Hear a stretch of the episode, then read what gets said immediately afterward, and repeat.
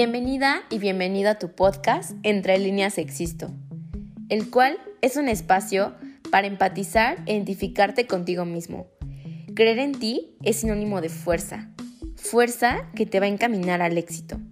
Conoce junto conmigo el mundo en el que vivimos, lleno de belleza y a la vez de oscuridad. Pero antes de escucharlo, recuerda que nada de esto es personal. Hola, ¿qué tal a todos los que nos escuchan eh, el día de hoy? Ya sé que estoy, he estado ausente mm, algunos días, pero eh, ya estoy de cuenta de nuevo aquí. El día de hoy estoy muy contenta de estar, aunque sea por vía online, con una gran amiga, una gran compañera. Eh, ella es Alejandra de León. de cariño le digo Ale. Eh, Ale, si me haces favor de presentarte para que nuestro público te conozca, y igual este puedes platicar lo que tú quieras, a qué te dedicas, si estás estudiando, cuáles son tus temas de interés, y ya después comenzamos con el tema de hoy. Claro que sí, Amay. Muchísimas gracias en primer momento por tomarme en cuenta para, para platicar sobre estos temas que son muy interesantes para todos nosotros. Y bueno, mi nombre es Rocío Alejandra León Enríquez. Soy estudiante de Derecho en la UAC, en cuarto semestre, tengo 20 años. Y bueno, pues mis temas de interés, híjole, son muchísimos. Dentro de ellos, la educación. Es uno de los temas muy importantes para mí. Y bueno, el, el tema de hoy me, me sorprendió muchísimo y por algo estoy aquí, ¿no? Soy una de las personas que está muy interesada en que se pueda combatir este mal social y bueno, pues si no tenemos otra cosa, vamos a, comenzar. Gracias, Ale. Sí, justamente eh, día de hoy el tema que vamos a hablar, bullying, humillar fuerte te hace miserable. Eh, sé que es una eh, muy fuerte, sé que es un tema pues también delicado, entonces también voy a procurar ser cuidadosa con mis palabras. Em, y justamente, em, pues primero decirte, Ale, muchas gracias por estar aquí. Sé que es un tema que toca tu corazón, que toca esas fibras sensibles, porque a mí también me pasa lo mismo. Y quiero comenzar el día de hoy el episodio con nuestro testimonio de vida de cómo el bullying llegó a transformarnos. Entonces, para que no te sientas presionada, le voy a iniciar yo y ya posteriormente, si quieres, nos puedes compartir pues tu testimonio. De una manera muy breve, porque igual también no quiero aquí que parezca novela, que la realidad es que no pasa nada. Casi todos nuestros episodios son hasta de dos horas, entonces tenemos todo el tiempo del mundo para, para platicar. Bueno, pues em, yo sufrí bullying en el kinder. Tenía un año, me parece, si no más recuerdo, cuando entré al kinder. Em, soy la hija mayor, y mis papás me tuvieron muy chicos, entonces prácticamente, pues ellos hicieron todo para, para que yo tuviera la mejor educación y en el kinder eh, fui a una escuela pública. ¿Y por qué digo que que tuviera la mejor educación porque pues la realidad es que el kinder era muy bueno. Em, eh, de hecho, todavía existe, el kinder está ahí por la cruz. Y pues para mí fue un, un parteaguas, fue como algo que me ha marcado y que todavía me sigue persiguiendo este kinder porque ahí conocí a una compañera que Después de tiempo volví a encontrármela en el salón de clases en la preparatoria. Entonces ya se imaginarán el shock. Esta compañera pues eh, me buleaba todo el tiempo. Yo tenía sobrepeso. Eh, pues prácticamente parecía una niña de más edad. Mm, no cabía en los columpios. O sea, a, mis primas, a, mis, a, mi, a mi hermana a mis tías les parecía gracioso, ¿no? Inclusive a mis papás, pues ternura, ¿no? De que, ay, no cabe en el columpio o, ay, no se puede aventar de la resbaladilla. Y la realidad es que, pues para mí era una tortura porque los niños usaban eso para burlarse de mí, para decir, ay, mira la ballena, ahí va este, el puerquillo, este, y aparte como en ese entonces no me había quemado tanto del sol, estaba muy blanca, entonces pues también por mi color se prestaba al apodo, ¿no? De ahí va la, la, puerquita o parece un puerquito o así. Y pues fui una persona muy solitaria en el kinder eh, y era muy raro porque yo recuerdo que me encantaba participar. Si había oratoria de, eh, si había oratoria, si había de festival, si había bailable, si había lo que fuera, yo participaba, pero no con mis compañeros, sino yo de manera muy individual y una manera de expresarme y de darme a conocer a los demás, porque los demás no se acercaban a mí a hablarme, justamente porque esta persona eh, les decía que no se juntara conmigo, que porque me los iba a comer, ¿no? Y a lo mejor ahorita suena gracioso, pero todas esas palabras, imagínense, cinco o seis años de edad, y que los niños te discriminen, te orillen de esa manera tan, tan brutal, pues obviamente que marcó mi vida y Claudia igual me pegaba, este, me jalaba el cabello, me quitaba mi lunch, ya dije su nombre, espero que no lo escuche. Y bueno, hizo todo, todo, todo para que yo inclusive odiara mi cuerpo y tengo muy presente que yo le decía a mi mamá, ay mamá, es que córtame la panza, ¿no? O sea, ¿cómo me la quito? Y yo a esa edad ya pensando en cómo cortarme la panza. Y bueno, fui creciendo con complejos hacia mi cuerpo, hacia mi, apariencia y llegué a la, primaria, volví a sufrir bullying, pero tuve un compañero que es un buen amigo que decía no la molesten, este, no, no todos los gorditos, eh, ah, porque me decían que estaba enferma, que los inclusive, ¿no? Así como, ah, es que tu sobrepeso te va a llevar a la muerte, ¿no? Y, y no, no se tocaban el corazón para hablar de algo que, que me estaba afectando de manera, pues, emocional, psicológica, mental, en todos los aspectos me, me estaba lastimando. Y eh, llegué a la secundaria y pues igual, ¿no? Llegué más delgada porque ya estaba arrastrando trastornos alimenticios. Y, ¿no? Eh, tuve como esa bajé muchísimo de peso no comía absolutamente nada. Pasé por siete nutriólogos, bueno, creo que con la de actualmente ocho. Y pues me escucharán y digo, o sea, iban, a decir, no, esta mujer no ha arreglado nada y efectivamente eh, a la fecha es algo que, que sigo viviendo, que no dejo tanto que lo noten las demás personas por protección, por así decirlo, pero que me siga atravesando. Y pues al día de hoy trato de no lidiar con eso, de aceptarme como soy, de tomar decisiones en mi vida y decir, puedo salir adelante, ¿no? Actualmente voy a terapia, pero créanme que es un proceso súper difícil, súper complicado, em, que no sé, Ale, ahorita nos vas a contar tú, pero a veces piensas que vas avanzando y hay algo que te retrocede, ¿no? Y la realidad es que pues la gente a veces la falta de empatía, la falta de valores como el respeto, también te llevan a pues arrastrar esto, ¿no? Y, no se diga el estrés, la ansiedad, que, que pues igual también me persigue y que no me ayuda absolutamente en nada. Y que sabemos que el sobrepeso no, no es algo, pues, no debería ser algo malo. Sin embargo, sabemos que se tiene que tratar por cuestiones de salud, no tanto por estética. Pero bueno, así a, grandes largos es como he vivido el bullying y el cómo hoy me, me ha atravesado, ¿no? Y no solamente lo he vivido por mi sobrepeso, sino también a, veces por mi capacidad este, intelectual, ¿no? Em, sabemos que pues está esta parte, em, pues no sé si decirlo machista, en la que el hombre se siente más atleta que la mujer o más este, fuerte o más inteligente o más apto para ciertas disciplinas. Y bueno, pues ya se imaginarán que el bullying se, se encuentra en todas partes. Entonces, pues es el micrófono, Ale.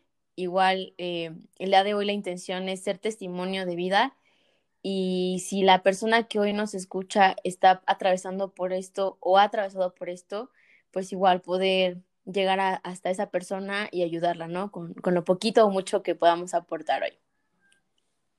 Sí, Amay, muchísimas gracias y te infinitamente te vuelvo a agradecer la confianza. Yo creo que son temas muy delicados y que realmente nos, nos tocan muchísimo en nuestra vida personal y pues aunque hayan pasado los años, nos sigue doliendo y sigue calando y sigue estando presente, porque como ya lo dices, el daño que, que se ocasiona en ese momento, pues puede ser un daño que a veces hasta irreparable o remediable, ¿no?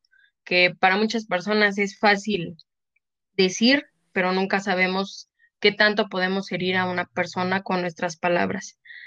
Em, bueno, pues en mi caso, yo iba en la primaria y una parte era que tenía sobrepeso, pero eso como que no me ocupaba tanto porque yo decía, me gusta comer y me siento bien aunque esté gordita.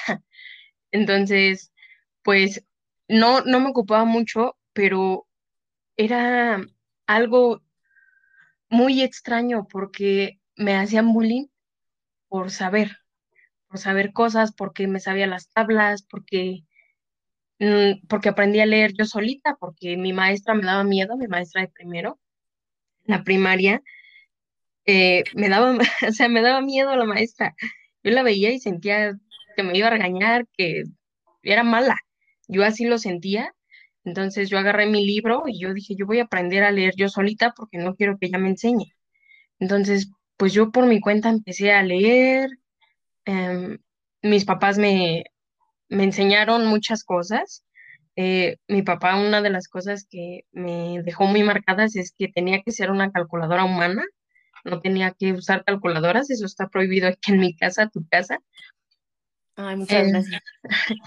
Entonces, yo me sabía de matemáticas, me gustaba leer muchísimo y no me gustaba tanto jugar con las personas. Si me invitaban a jugar a salir, yo prefería quedarme en mi casa o quedarme dibujando, o quedarme leyendo. Em, a esto, ¿qué pasó? Pues mi promedio subía y una de mis compañeras eh, era muy popular, la niña, entonces tenía pues su grupito de amigas y yo estaba yo y mi torta y nada más en mi lugar y mis libros.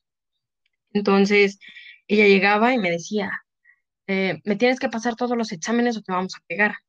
Y me pegaban entre cuatro, cinco, seis chicas, o sea, seis niñas. Em, entonces yo tenía que hacerle los exámenes a todos todo lo que yo sabía lo tenía que compartir con todos. Y esto pasó y fueron seis años, o sea, fue toda la primaria desde primero hasta sexto salí.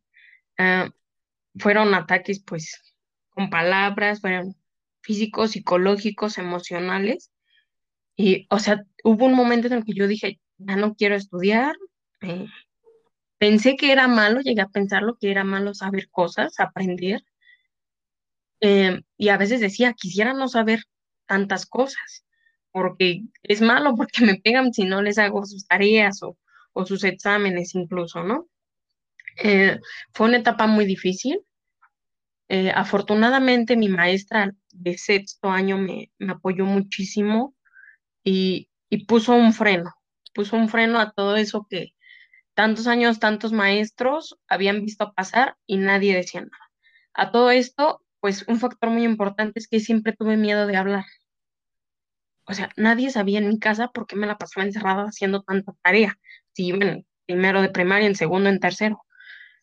Era por eso, porque yo tenía que, en ese compromiso ya de tener que hacer la tarea de todos, porque si no me iban a pegar al otro día. Entonces, fue un factor que yo nunca hablé en seis años, hasta que tuve 13 años y estuve en la secundaria, fue cuando yo hablé y les dije, pues la verdad es que me pasó todo esto. Eh, de esta chica, pues hacía más cosas, no solamente era conmigo el problema, incluso a mí no me llegó a tocar mis partes íntimas, sin embargo, muchos compañeros se cambiaron de escuela porque la, la chica les tocaba sus partes. Entonces, es, es o sea, es un problema muy, muy fuerte porque a los niños los arrinconaba y ella decía, quiero que seas mi novio y los hacía sus novios. y los besaba y los niños no querían. Entonces fue un problema muy grande, sin embargo nunca hicieron nada, ni la escuela, ni su mamá, ni maestros, ni nadie hacía nada. Em, fue muy difícil entrar a la secundaria y tener seguridad porque, o sea, preguntaban algo y yo ya no quería hablar. Quería hacerme la que no sé. Tenía miedo de decir si sé o, yo me sé la respuesta, ya no quería.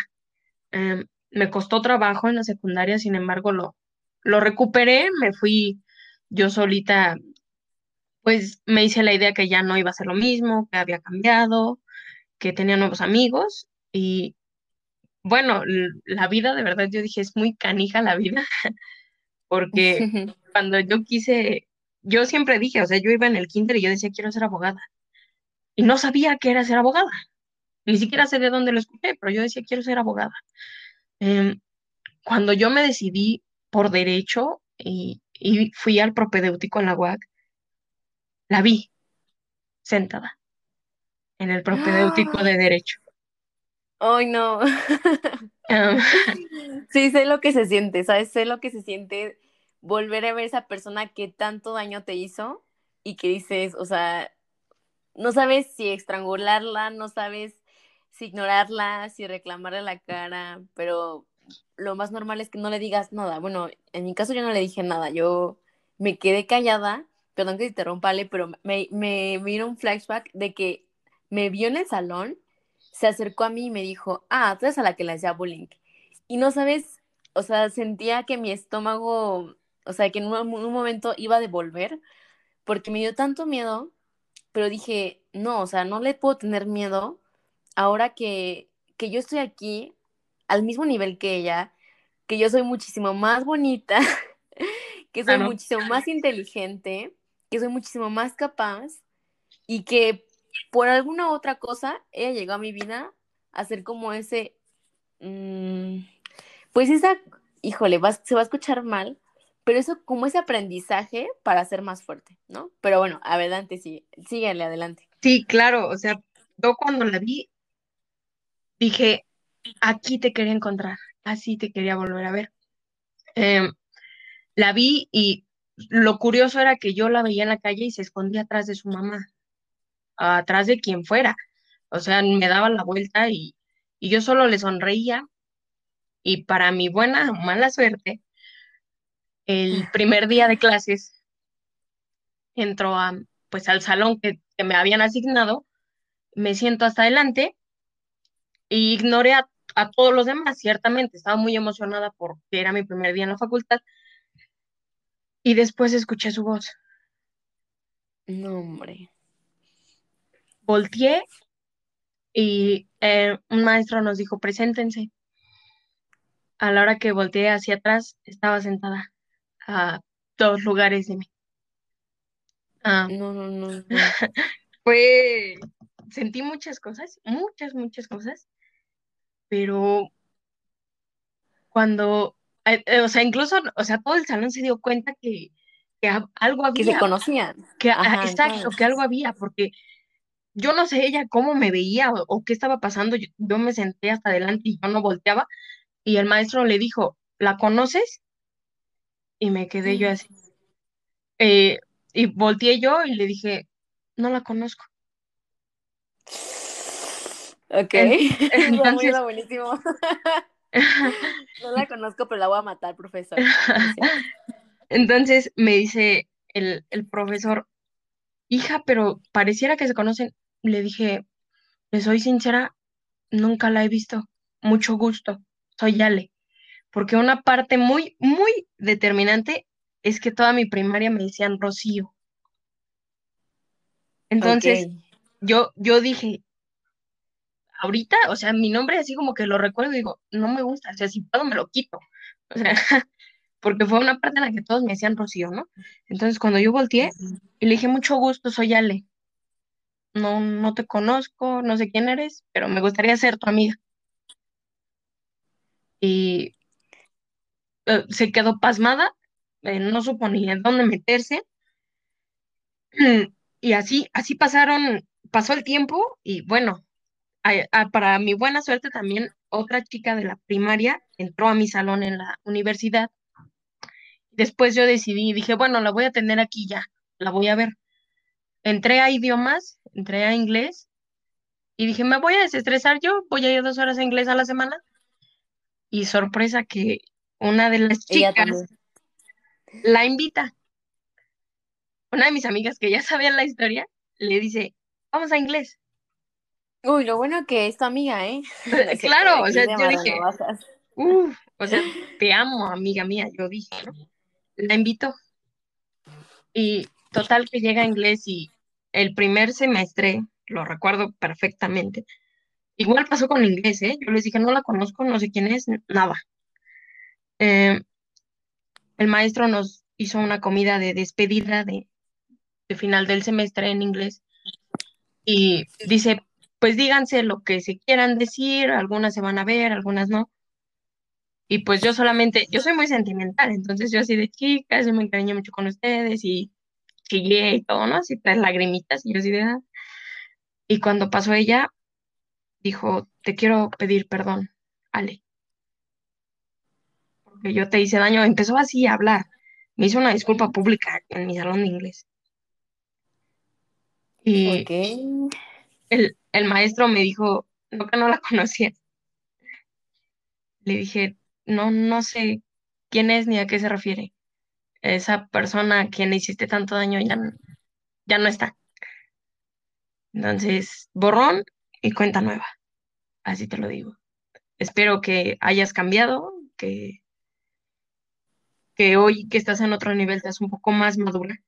Y aquí está mi mano si algún día la necesitas, porque no somos iguales. Yo tengo más valor, yo soy más fuerte que tú y soy más humana que tú y no te voy a devolver lo que tú me hiciste. Yo soy más fuerte que eso. Em, le brindé mi mano en, en un punto, o sea, llegamos al salón, en segundo semestre, se sentaba al lado de mí. Y, sentía que somos grandes amigas, o sea, pero había veces en las que yo me acercaba y se, se pone nerviosa hasta hoy en día. Y yo, yo les platiqué y yo les dije, pues es que la verdad la situación está así y así. Y todos me dicen, ¿por qué le hablas? ¿Por qué estás ahí? Porque ya lo hubiéramos, ya le hubieras dado una golpiza, ¿no? O sea, ya. Creo que estoy en shock, no sé si puedo respirar. o sea, todos me dicen, ¿por qué? ¿Cómo? O sea, ¿cómo puedes? Después de todo lo que te hizo. Ah, yo solamente les, les comento que, o sea, puede sonar mal, yo sé que suena mal, pero es muy satisfactorio para mí que le incomode mi presencia vez. Claro, y, y aparte, Ale, o sea, perdón que te interrumpa, pero es de admirarse, ¿sabes? Y, o sea, ahorita que te escucho, creo que somos, hemos pasado por una situación muy similar y somos muy iguales, pues no, no, cada una es auténtica, pero me, me emociona, me, me, me, pone muy feliz escuchar a alguien que, que me entiende, ¿sabes? Porque igual yo el nombre de Yesenia lo detesto, porque en el kinder me decían Yesenia y Yesenia y esto. Y yo cuando entré a, a la secundaria, prepa, universidad, siempre me he presentado como Mairani. Y Yesenia para mí, o sea, es un nombre, o sea, que no me gusta porque me hace recordar como todo ese pasado que he trabajado poco a poco en borrar. Y también yo, por ejemplo, no puedo explicar cómo no le hice nada a, a, la chica, ella estaba en mi salón de prepa y nos pone a trabajar juntas y yo como si nada, pero créeme que yo sí sentía cierto rencor y siento odio, pero poco a poco como que uno va sanando y se da cuenta de lo que tú acabas de decir, yo soy mejor, soy, tengo una mejor calidad humana que tú. Y te voy a dar una cachetada con guante blanco y te voy a enseñar que a la persona que quisiste pisotear, que quisiste humillar, es muchísimo mejor de lo que tú podías llegar a pensar, ¿no? Entonces creo que es, creo que es ahí donde tú, uno, uno más bien, uno le da respuesta a eso tan negativo que te pasó. Y claro que la otra persona, me imagino a esta chica, o sea, sin saber qué hacer, sin saber qué decir, porque pues lo normal hubiera sido como lo que te tus, tus amigos, no tus compañeros, de, yo le habías golpeado. Pero la realidad es que creo que no hay mejor venganza que ser mejor de lo que habían pensado, ¿no? ¿No crees? Claro, claro, yo, yo así lo sigo viendo hasta hoy en día y te puedo decir que, o sea, para mis amigos de la universidad, somos amigas, ella y yo, ¿eh? O sea, salimos con varios, o sea, varios compañeros salimos y vamos a, tomar una cerveza, un café y yo como si nada, como si no la conociera. Y ella también se cambió su nombre, tiene dos nombres. Y el primer nombre tampoco tiene ese valor de decir, me llamo tal de tal. No lo dice. Solamente se presenta con uno y ahí está un factor determinante que yo delante de todo el salón, yo le hablo por el primer nombre, el que ella se quitó y con el que ella me hizo daño. Y como yo le hablo con ese primer nombre, pues no es que yo sea muy influyente en el salón, pero, o sea, todos me conocen y saben, ahora todos le dicen por ese nombre. Ella así como que, ay no, pero es que no, díganme, díganme con más cariñito, ¿no? Entonces, bueno, yo les dije, para mí el enemigo mejor tenerlo cerca. Claro. Yo, yo así, te lo juro, o sea, así la tengo y así, hay veces que me la encuentro en la calle y me habla, hay veces que no. Entonces, yo solamente le, les puedo decir que pues, fueron muchas emociones cuando la vi, muchas emociones.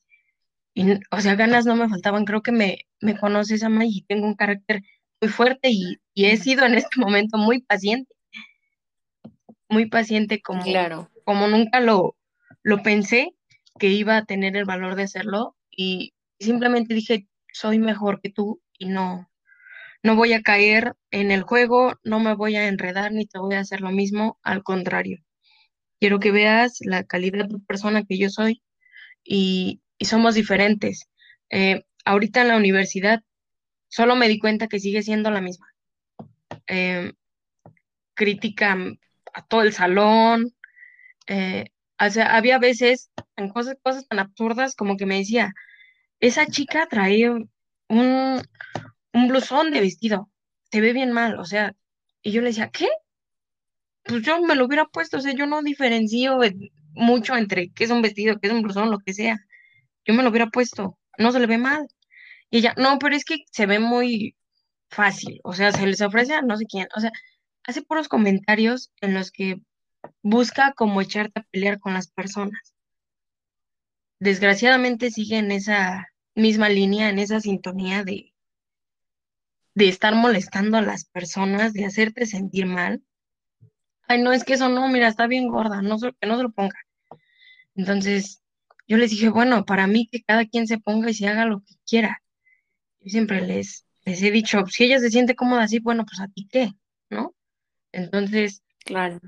eh, te digo, ciertamente es algo un, un tanto difícil, pero aquí sigo y, y pues combatiéndolo ahora más, más de cerca, porque pues ahora hasta se puede decir amiga y te digo, es una satisfacción tan grande el poder yo incomodar con la, con mi presencia en, en estas ocasiones.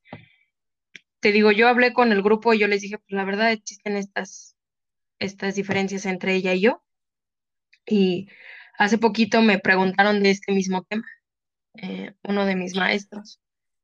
Y pues yo le dije, ¿sabe qué? No le pienso contar tanto, pero pues fue en la primaria y volví a ver a esa persona, a Mayrani, y te lo juro que daría lo que fuera por tener una foto de su cara.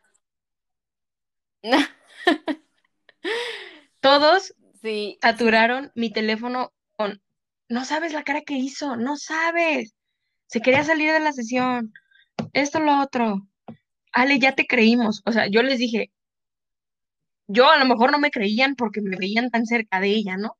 Como diciendo, pues a lo mejor es chisme. Pero cuando yo toqué ese tema con un maestro, con un simple comentario, o sea, ella ya de plano no sabía qué hacer. Eh, y yo le, y yo les dije, pues ahí está, ahí está la prueba. Ustedes la, la pudieron ver.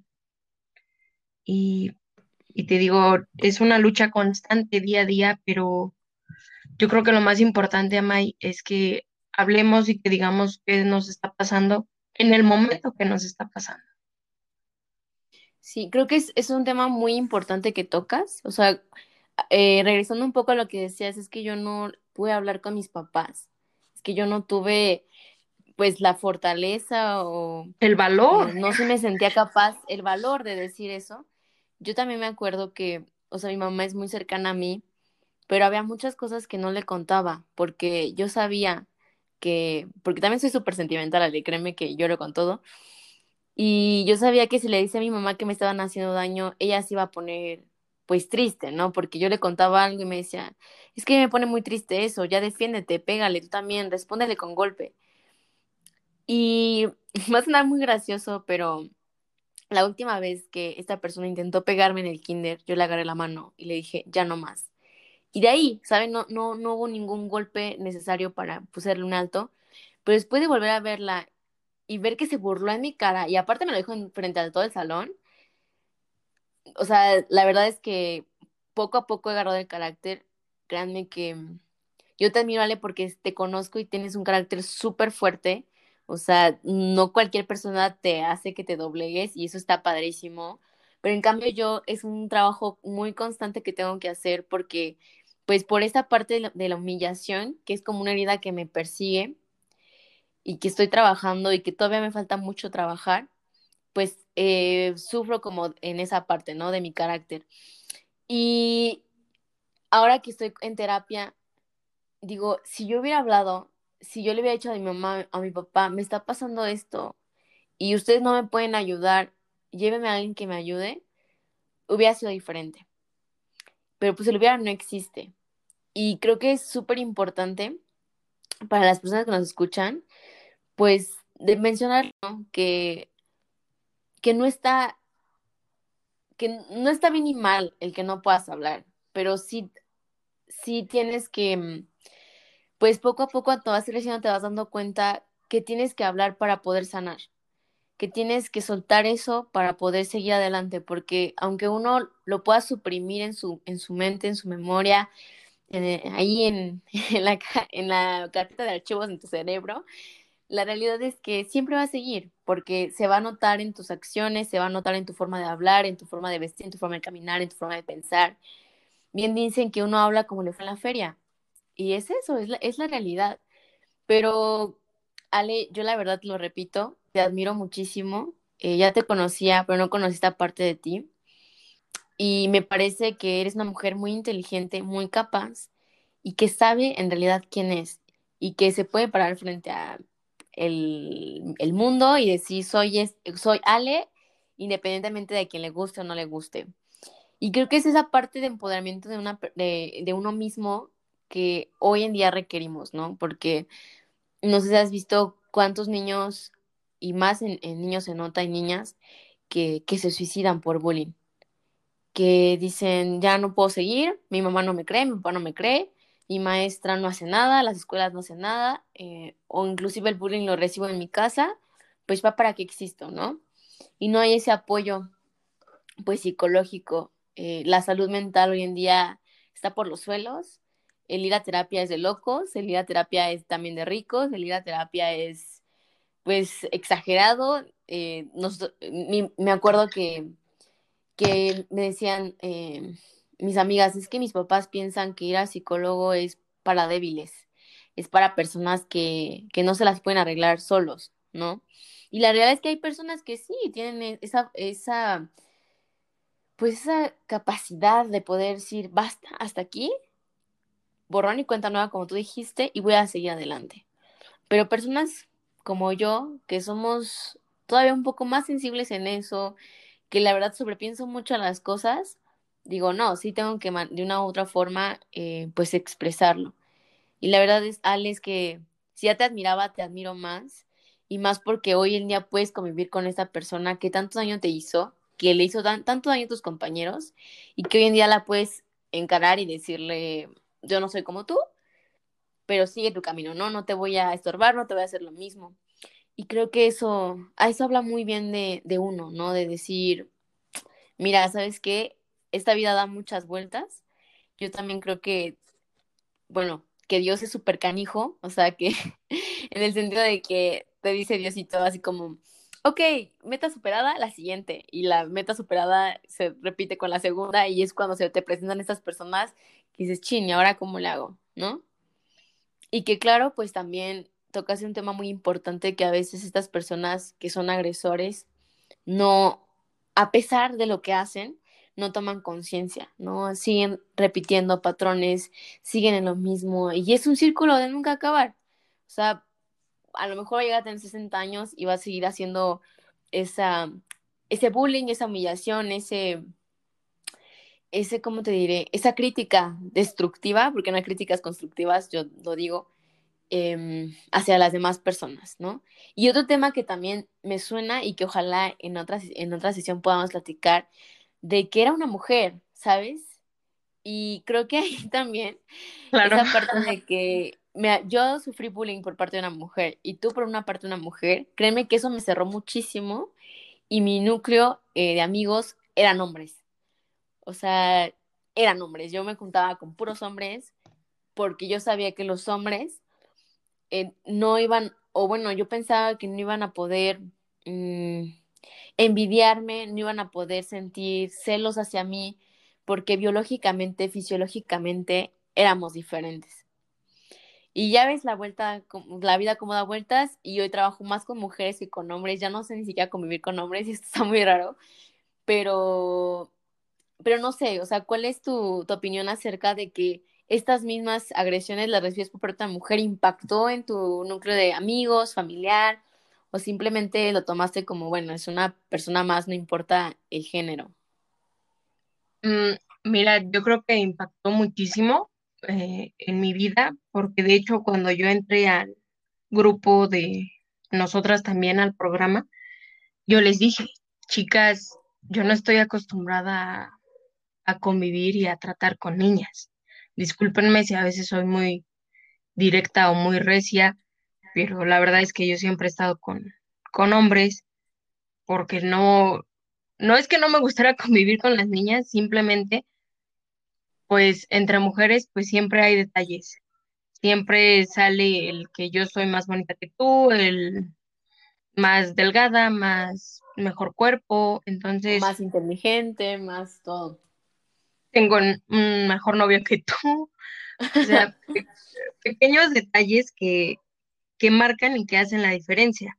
Ahorita me acordé muchísimo de un comentario que dijo un maestro en su momento en clase presencial te comento que nos sentábamos así juntas, literalmente, juntas, y el profesor dijo,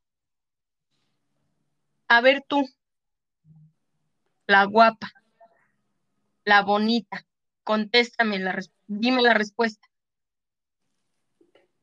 Yo estaba agachada, escribe y escribe y escribe. Y ella siempre se dice hermosa, como mujer. Y yo a veces digo, qué bueno, porque ese detalle sí lo tengo yo. Yo la verdad es que yo, yo sí no, no me considero bonita o, guapa. O sea, es algo que si me lo dices, ah, pues gracias, pero no es como que me lo crea. Entonces, pues el maestro empezó así a hablar, ¿no? Y dice, ¿no me vas a hacer caso?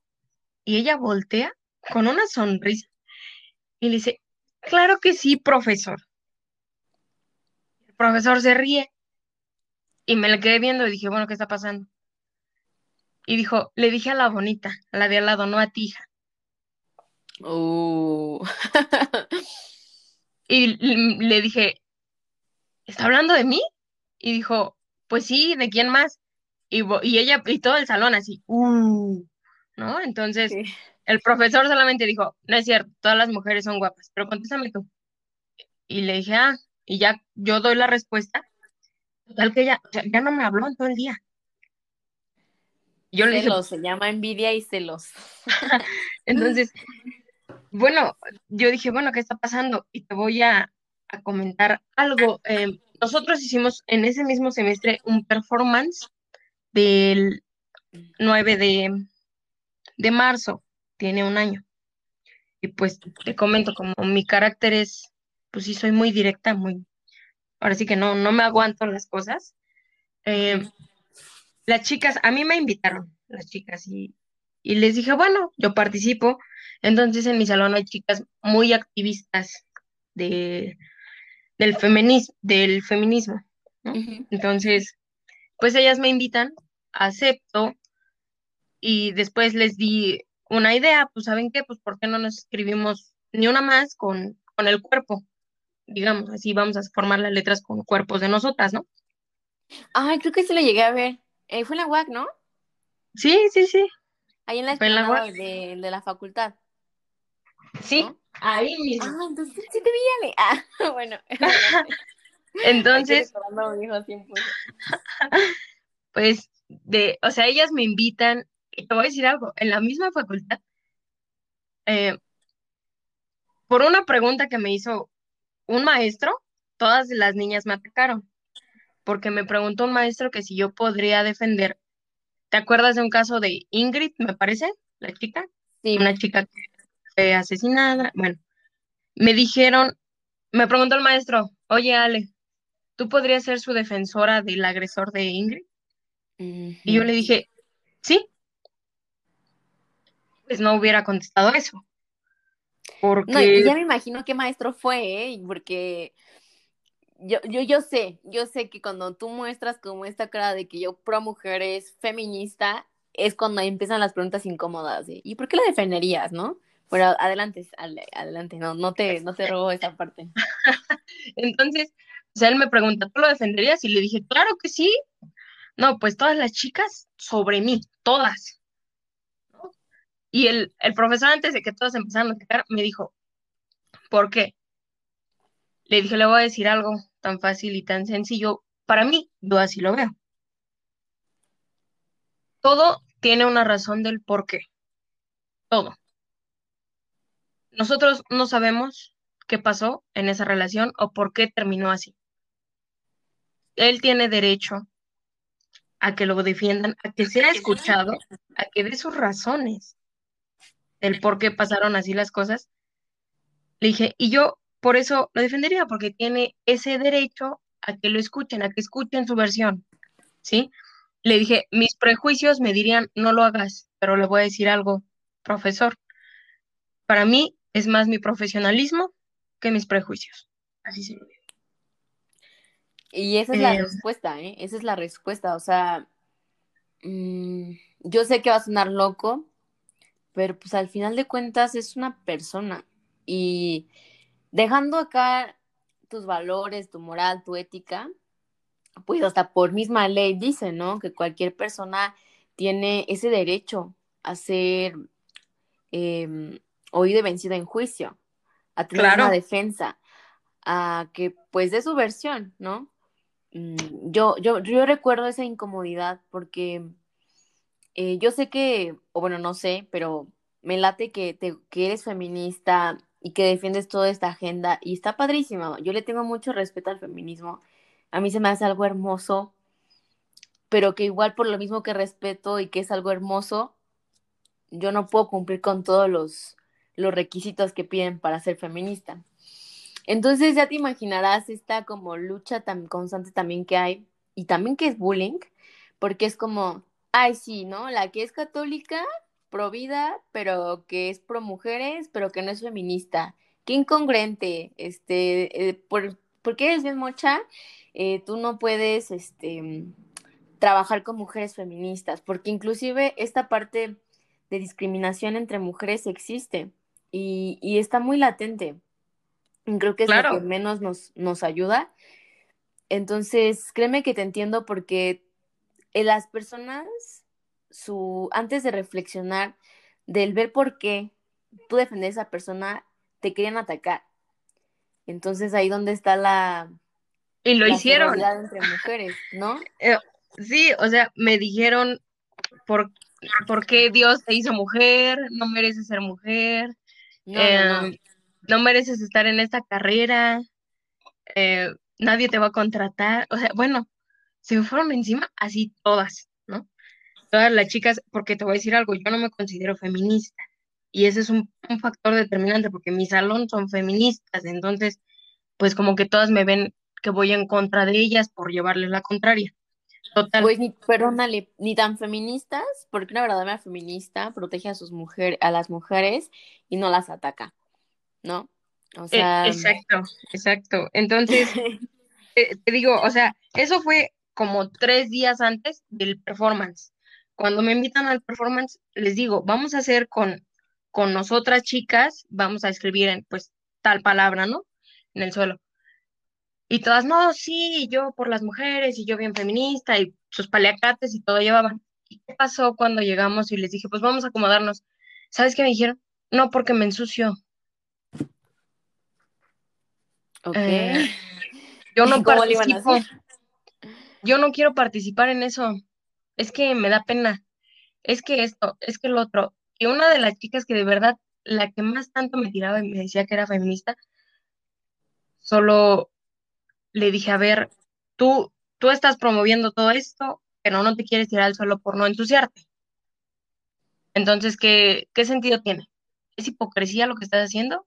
Porque no creo que seas muy del movimiento, porque a una chica de ese movimiento no le importaría ensuciarse, mancharse su ropa, porque lo estás haciendo para que se frene algo por tantas muertes, por tantas cosas, por tantos sucesos. O sea, el que tú te ensucies tu ropita se te quita con una lavada. Entonces, pues de ahí también se agarraron y me, pues también me echaron, ¿no? Yo simplemente les dije, Para, para mí, yo solo les dije, para mí, chicas, esto es una hipocresía y se los dije ese mismo día del performance. Les dije, esto es una hipocresía.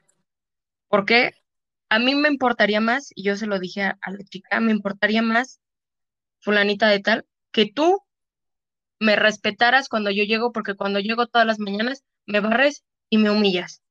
¿sale? Porque yo no traigo la misma ropa que tú traes, porque yo no tengo un celular el que tú traes, porque yo llego en, una camioneta viejita y tú llegas en un carro nuevo, volteas y te me quedas viendo. Si tú fueras tantito feminista, serías empática con las personas de tu alrededor. Y no, no y aparte, perdónale, o sea, te respetaría, ¿sabes? O sea, yo sé que no es el tema y el tema es el bullying, pero creo que es importante tocarlo, justamente aprovechando esta parte de, de marzo, del mes de la mujer que, que, le llaman, yo hice este, un episodio yo solita, o sea, lo grabé de que literal en la noche, porque a mí este tema de 8 del 8 de marzo, del Día de la Mujer, me, me pone mal.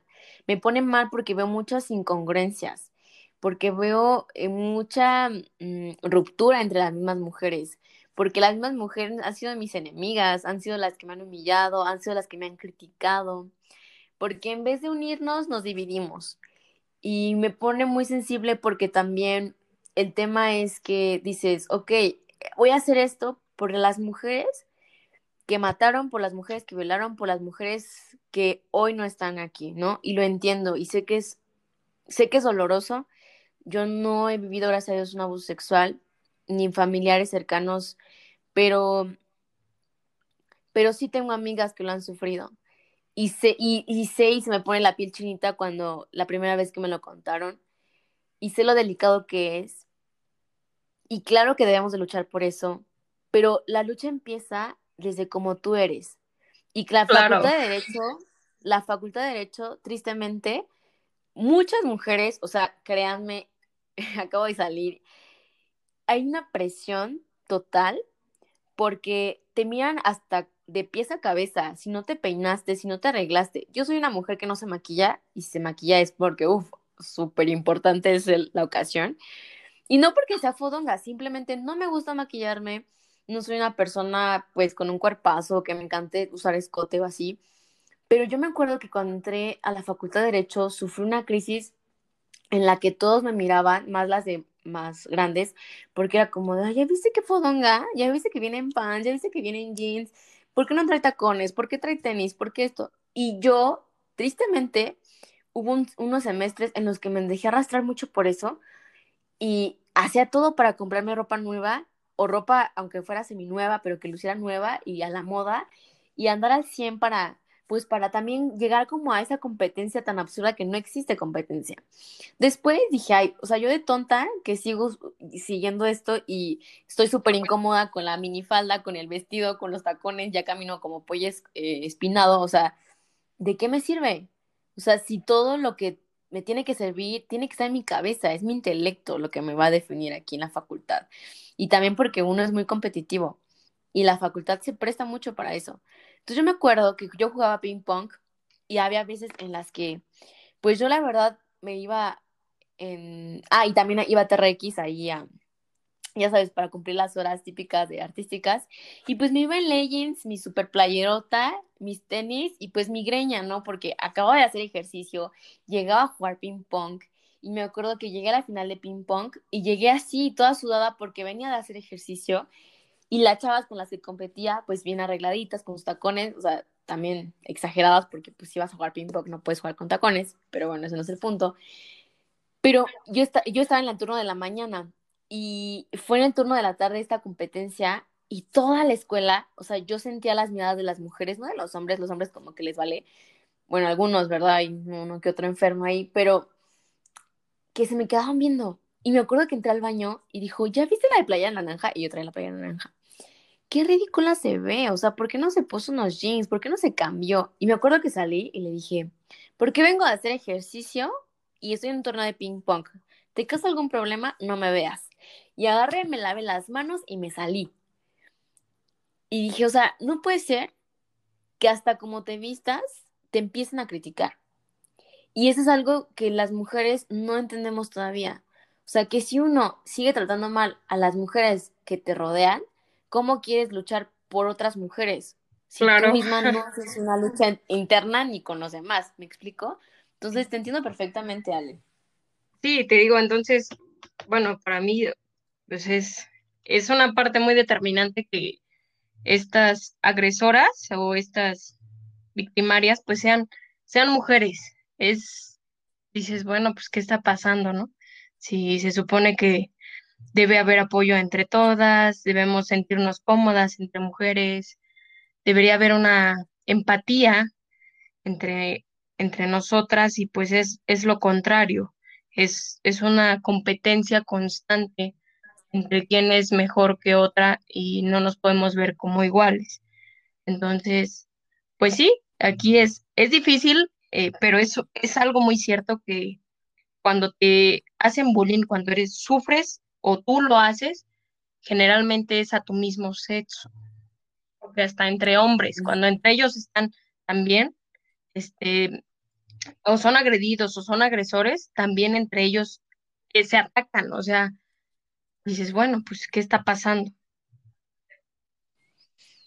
Y, y la verdad es que eh, a veces es, es difícil porque pues no encuentras como esa comunidad de apoyo en tus amigos o ese grupo de confianza porque sabes que ya sea de un hombre o una mujer va a venir una agresión, ¿no?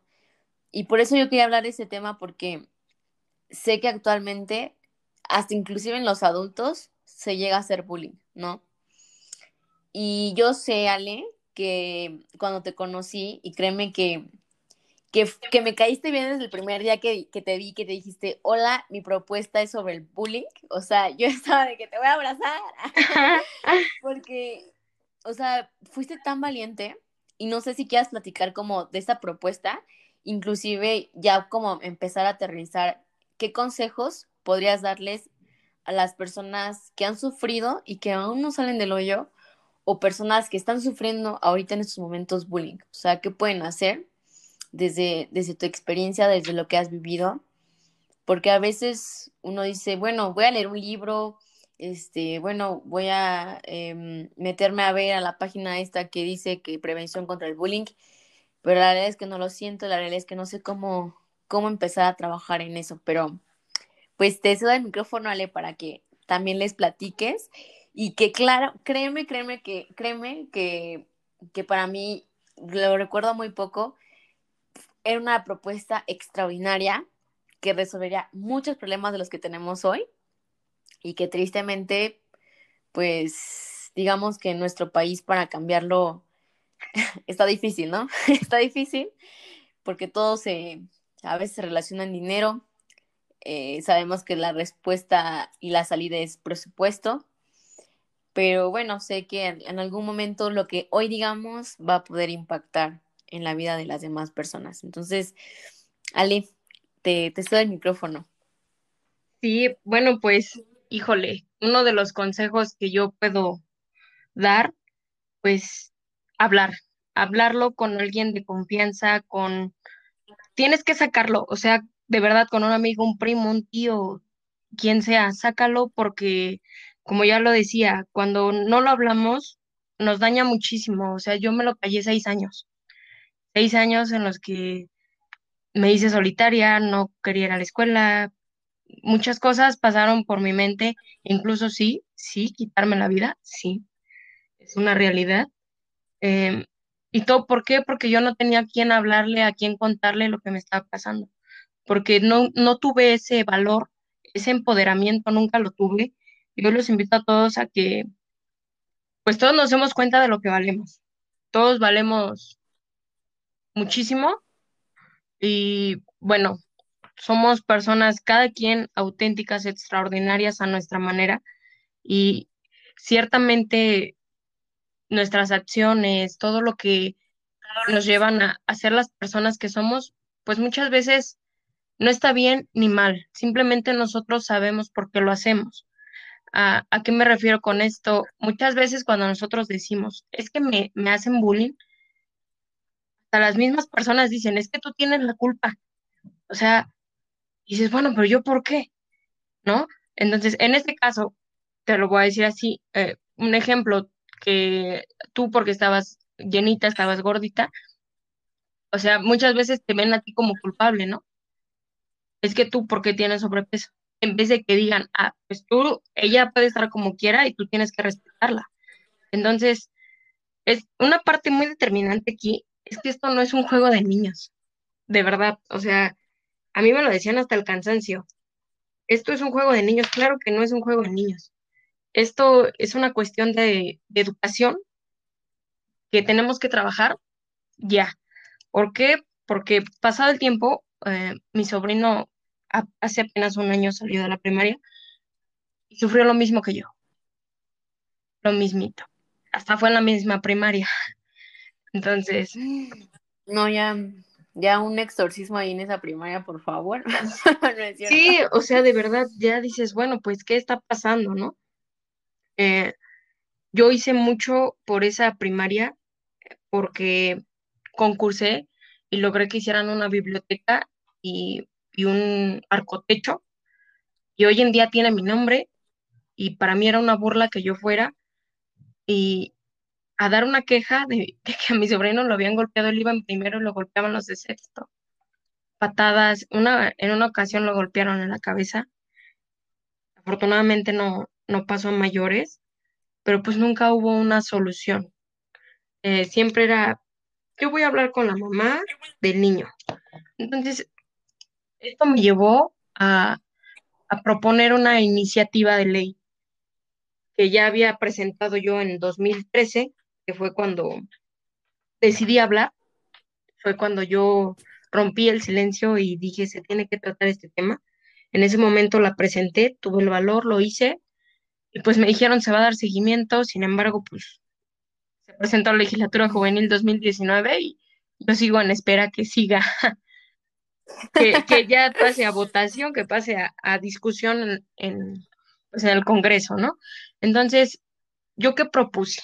Yo, en esta propuesta, yo, les dije, pensé las situaciones y dije, bueno, el maestro te dice, yo voy a hablar con los papás. En los papás les entra por una oreja y les sale por la otra, ciertamente, porque ellos vuelven a caer en él, es un juego de niños, cuando no es así. Desgraciadamente, en nuestra sociedad, a todo lo que yo observé e investigué, algo que nos mueve mucho es el dinero muchísimo. Nosotros, yo no soy mamá, pero tengo mamás muy cercanas a mí, una de ellas mi hermana, entonces pues mi hermana descuida a su bebé porque tiene que ir a trabajar, ¿no? ¿Por qué? Porque necesitan el dinero y, y muchas familias así, en especial pues personas que a veces que hasta tienen más dinero, un estatus mejor, pues trabajan el doble o el triple, ¿no? Que nosotros tenemos un estatus medio. Eh, ¿A qué voy con todo esto? Yo, yo propuse que se haga una pequeña sanción pecuniaria a, a todos estos infractores. ¿Por qué? Porque yo les dije, solamente así nos va a pegar como sociedad y vamos a decir, pues si no quiero que me multen, voy a hablar con mi hijo lo voy a educar, que tiene que respetar, que tiene que enseñarse a que todos somos diferentes y a que no tiene por qué faltarle el respeto a nadie, no tienen por qué molestar a nadie y, y solamente así, ciertamente, porque si, si no tenemos una amonestación, nos vale, como sociedad nos vale. Porque si a mi hijo, mientras no le hagan a mi hijo, pues que él haga lo que quiera con quien quiera. Somos una sociedad horrible, horrible. Entonces... No, y, y perdónale que te lo diga, pero tienes toda la razón, ¿eh? O sea, más bien, perdón que te interrumpa, tienes toda la razón. O sea, lo que más nos importa o lo que más les importa es el dinero. O sea, no me importa que mi hijo le esté destruyendo los sueños a otro niño. No me importa, porque al final de cuentas, como tú dices, es un juego de niños. Es más, a mí me tocó que me dijeran, es algo por lo que tenías que pasar para que aprendieras a ser menos sensible y más fuerte. O sea, en ningún libro, ni, o sea, en nada viene así tal cual. No hay ningún libro de la vida que te diga, tienes que sufrir bullying para aprender a, tener carácter, para aprender a defenderte, para aprender a decir no, para poder, para obligarte a hablar. O sea, no. Y, a mí me pareció súper buena propuesta porque es donde más les duele las personas. O sea, si te fijas, eh, ahorita con lo de la pandemia, sé que no es como un ejemplo para decirle al público lo retorcido que está nuestro país y en general todo el mundo, la sociedad.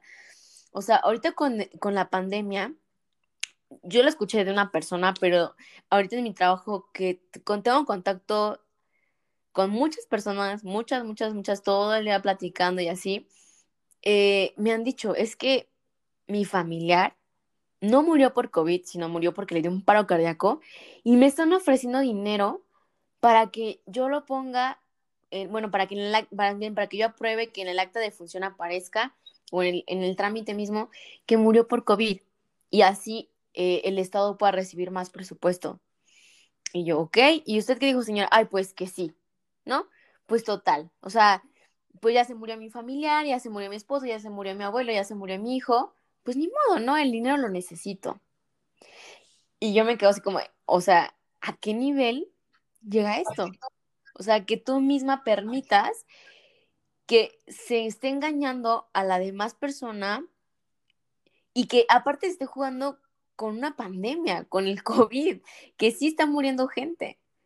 Entonces, ahí te das dando cuenta, ahí te das cuenta también que el dinero ahorita es, o sea, yo creo que todos son don cangrejo el día de hoy, todos. Pero adelante, Ale, adelante. Sí, te digo, yo, yo lo manejé de, de esa manera porque me di cuenta que es lo que nos duele como sociedad, o sea, es algo por lo que trabajamos diario para hacer un colchoncito.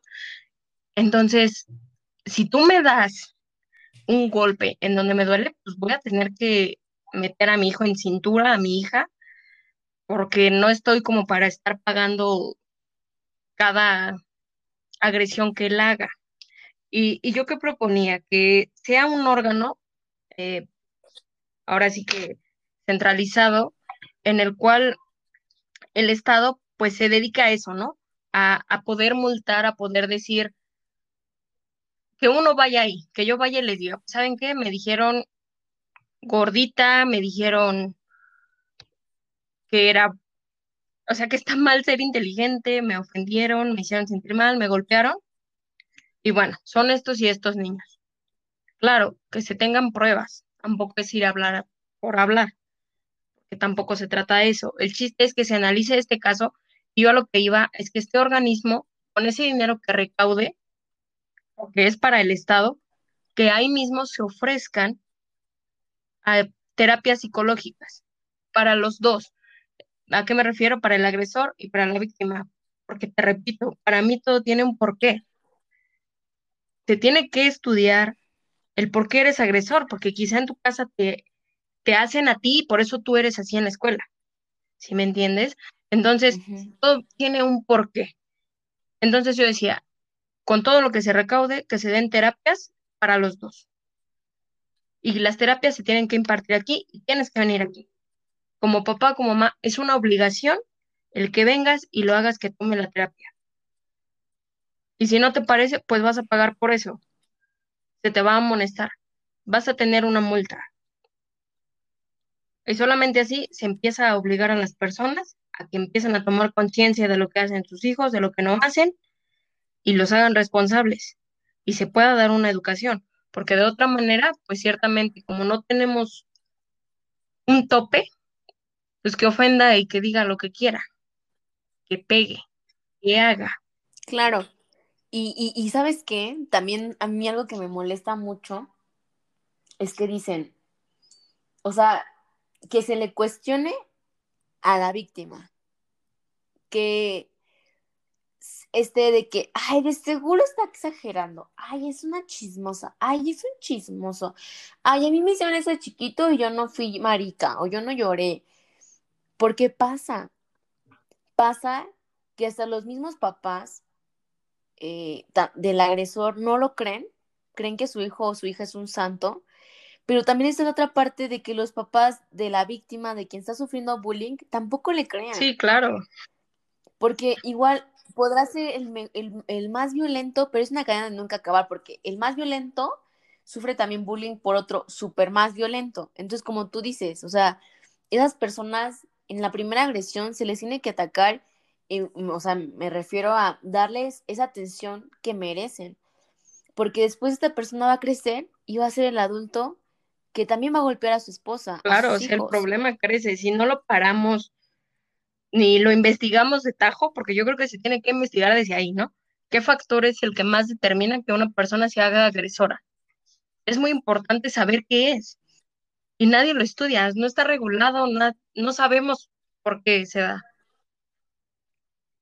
No, y ¿sabes por qué, Ale? O sea, bueno, no soy todo, pero mi lógica me lo dice, que el bullying también se ha comercializado, o no sé si es correcto decirlo, se ha hecho negocio con el bullying. Las películas, los videojuegos, los memes, lo, o sea, claro que las redes sociales, claro que la tecnología pues nos ha traído cosas buenas, pero también nos ha traído nuestra irresponsabilidad, cosas malas. Porque ahora el bullying, ahorita que los niños no van a la escuela o que uno no va a la escuela o que a su trabajo directamente, que todo es en línea, el bullying también se puede hacer por internet por mensaje. O sea, eh, yo me acuerdo de una compañera en, la prepa que le daban convulsiones y, y, era muy triste porque, pues, la verdad es que la primera vez nos espantó mucho y cuando una persona tiene convulsiones, pues tienes que saber cómo agarrarla porque mismo se puede morder la lengua además y bueno, es, es algo muy, muy delicado. Y yo iba en la escuela de monjas, o sea, se supone que ahí la clase de orientación humana y misa cada viernes te iba a ayudar, pero la realidad es que no, los demás eran, demonios. Bueno, no todos, pero casi la mayoría. Hicieron un video grabándola y le pusieron música, ¿no? Y decían, mira cómo baila el gusano o algo así, ¿no?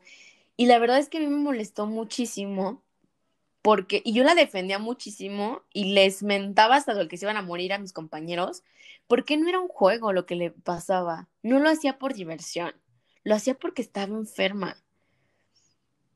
Y sufría bullying por eso, y siempre le decían, a ver, de seguro no le digas eso porque se va a poner a temblar y se va a tirar al suelo. Y ella terminó saliéndose de la escuela. ¿Y qué hicieron las monjas? Nada, nada, absolutamente nada porque creyeron que su misma condición se prestaba para hacer eso, cosa que no, que no es así.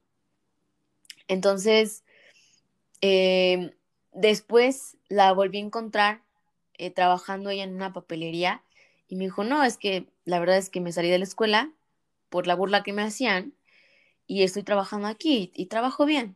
Ya me estoy tratando más con mis medicamentos porque también no, no me permite mucho trabajar por lo mismo que son muy repentinos y puede correr riesgo su salud. Y yo, ok, eh, me da gusto verte, pero la realidad es que me dio muchísima pena, porque me preguntó, y yo, ¿y tus compañeros? sí salieron de la escuela, sí, les dieron ese certificado de preparatoria que no merecían. Y la verdad es que le dije, pues tristemente sí. Tristemente sí. Y, y la realidad es que tampoco hay un índice, no hay cifras que se registren de cuántos niños sufren bullying todos los días. Y es demasiado triste porque uno no puede trabajar sin información. Y cuando uno quiere eh, investigar, le cierran las puertas. ¿Por qué? Porque a pesar que uno les pueda poner la propuesta en la mano, siempre le van a encontrar algo que, un pretexto, hasta el punto le pueden encontrar como pretexto y decirte, no, no procede, porque sabes que no me, no me va a dar dinero extra. Y te lo digo, Ale, por la poca experiencia que tengo, que es súper difícil que los tomadores de decisiones hagan algo que no conlleve o que no les dé una remuneración. Y sé que a lo mejor voy a escuchar un candidato, lo siento mucho, pero es la realidad. Y, y, no es, no es este, o no es hate, ¿no? Como hoy le dicen, sino más bien es una observación. Es algo que sucede y que se vive. Y, y créeme, Ale, que en un futuro, si tú, si tú quieres, yo me puedo aliar contigo y a ver qué hacemos, porque yo también no quiero que, que mis hijos, si es que yo tener hijos, sufren por bullying, sufran bullying. Mis hermanos sufrieron y la realidad es que fue también un poco más, o sea, fue, fue un poco menos grave que el mío porque pues mi hermana también aprendió de, de mí, de lo que le he contado, mi hermano también pero pues hay niños que no tienen ese apoyo, que son hijos únicos, ¿no? Por ejemplo, y que quieren contárselo.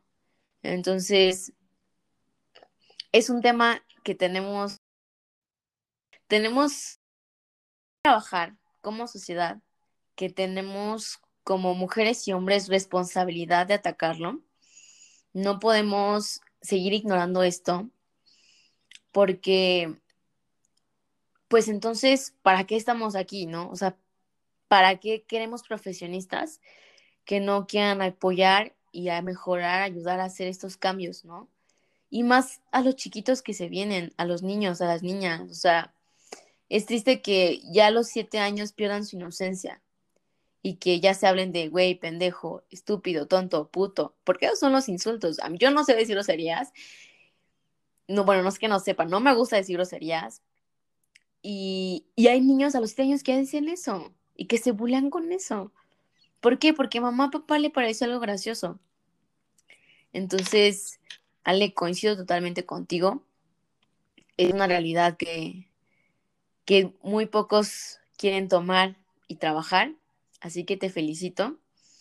Porque el día que tú te plantaste ahí, creo que lo tengo bien grabado, que se lo presentaste a, a la, a, la diputada fue como, híjole, o sea, qué agallas. Y, y la verdad es que me, sentía hasta mal porque dije, ella está trabajando por algo que también le pasó y que no quiere que le pasen a los demás. Y yo estoy trabajando por algo que sí me no, pero no de manera directa, sino con mis papás, ¿no? Entonces, era, algo que aplaudirse y, y, y créeme que no toqué el tema antes porque ya tenía en mente este podcast. En este podcast, como ya saben algunos que los que me escuchan, es poder ser como ese desahogo mío y de las demás personas de situaciones que día de hoy atraviesan y que nos atravesaron a nosotros mismos. Entonces, Ale, no sé con qué quieras eh, concluir. Ya dije que una hora y ya pasamos de la hora y no pasa nada. Pero pues igual sé que tienes cosillas que hacer y, y pues bueno, eh, te, escuchamos. Bueno, pues solamente yo les diría que, bueno, en, primer lugar les agradezco que nos hayan escuchado y que, que hayan llegado hasta, hasta este punto. Y otra de las cosas es, yo siempre lo he dicho, no, no hagas lo que no quieres que te hagan. Em, empecemos por nosotros mismos, hay que educarnos, hay que pensar en todo lo que decimos porque una de nuestras peores armas es nuestra lengua, porque nosotros simplemente la, la usamos a veces por inercia, por enojo y decimos cosas que no queríamos decir y que muchas veces esas palabras que, que emitimos no sabemos qué impacto tienen en las personas que nos rodean. Eh, es muy, muy difícil el poder decir, o sea, sinceramente, bueno, a esta parte voy. Para mí no tiene caso el perdón. Yo así lo veo. Tengo esa pequeña teoría de que a veces una disculpa no es suficiente, porque insultas y después dices, ay, perdón, es que no te quería ofender. Para mí, en el momento en el que lo dices y lo expresas, es porque realmente querías hacer sentir mal o porque lo sentías y lo dijiste. O sea, ya el pedir perdón es una excusa de lo que acabas de decir. Por eso yo los invito muchísimo, hay que pensar antes de decir las cosas, pensar antes de actuar y ponernos en el lugar del otro. Para nosotros a veces es fácil decir, estás gordita, estás llenita, estás güerita, estás morenito. ¿Y qué sentiríamos nosotros si nos dicen eso? Antes, antes de emitir una, una palabra que puede ser un tanto ofensiva para algunos, para otros no, no todos somos iguales y debemos de pensar en eso. Quizá a nosotros nos dicen tonto y bueno, quizá me ofenda muchísimo o quizá lo deje pasar. Entonces, ponernos en el lugar de la otra persona es una de las partes muy importantes para poder cambiar este, esta sociedad que tenemos. Y bueno, pues hay que empezar a trabajar ya para ver el futuro, quizá en mis hijos, en mis nietos, quizá, y, eso, ¿no? Porque bueno, tú lo sabes, Amay, el poder trabajar en, en estas situaciones, pues son muchísimos años, porque es volver a empezar con toda una educación, con ir contra la cultura que tenemos, ir contra cientos de personas que, que hasta tienen un, un, beneficio de todos estos abusos, ¿no? Como ya lo decías, pues desgraciadamente ahorita ya está, existe el bullying cibernético y, y bueno, o sea, ya hasta ahorita porque subas un, un video de bulleando a alguien, o sea, te haces viral.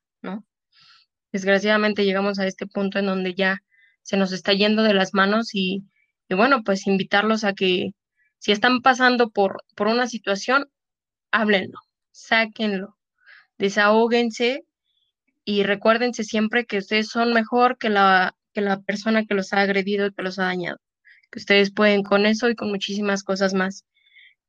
Como ya quizá está maldito que es para hacernos más fuertes, pero realmente nos sirve nos sirve para abrir los ojos y para, para tener ese valor de decir, a mí me pasó y no quiero que le pase a alguien de mi familia o a alguien más, ¿no?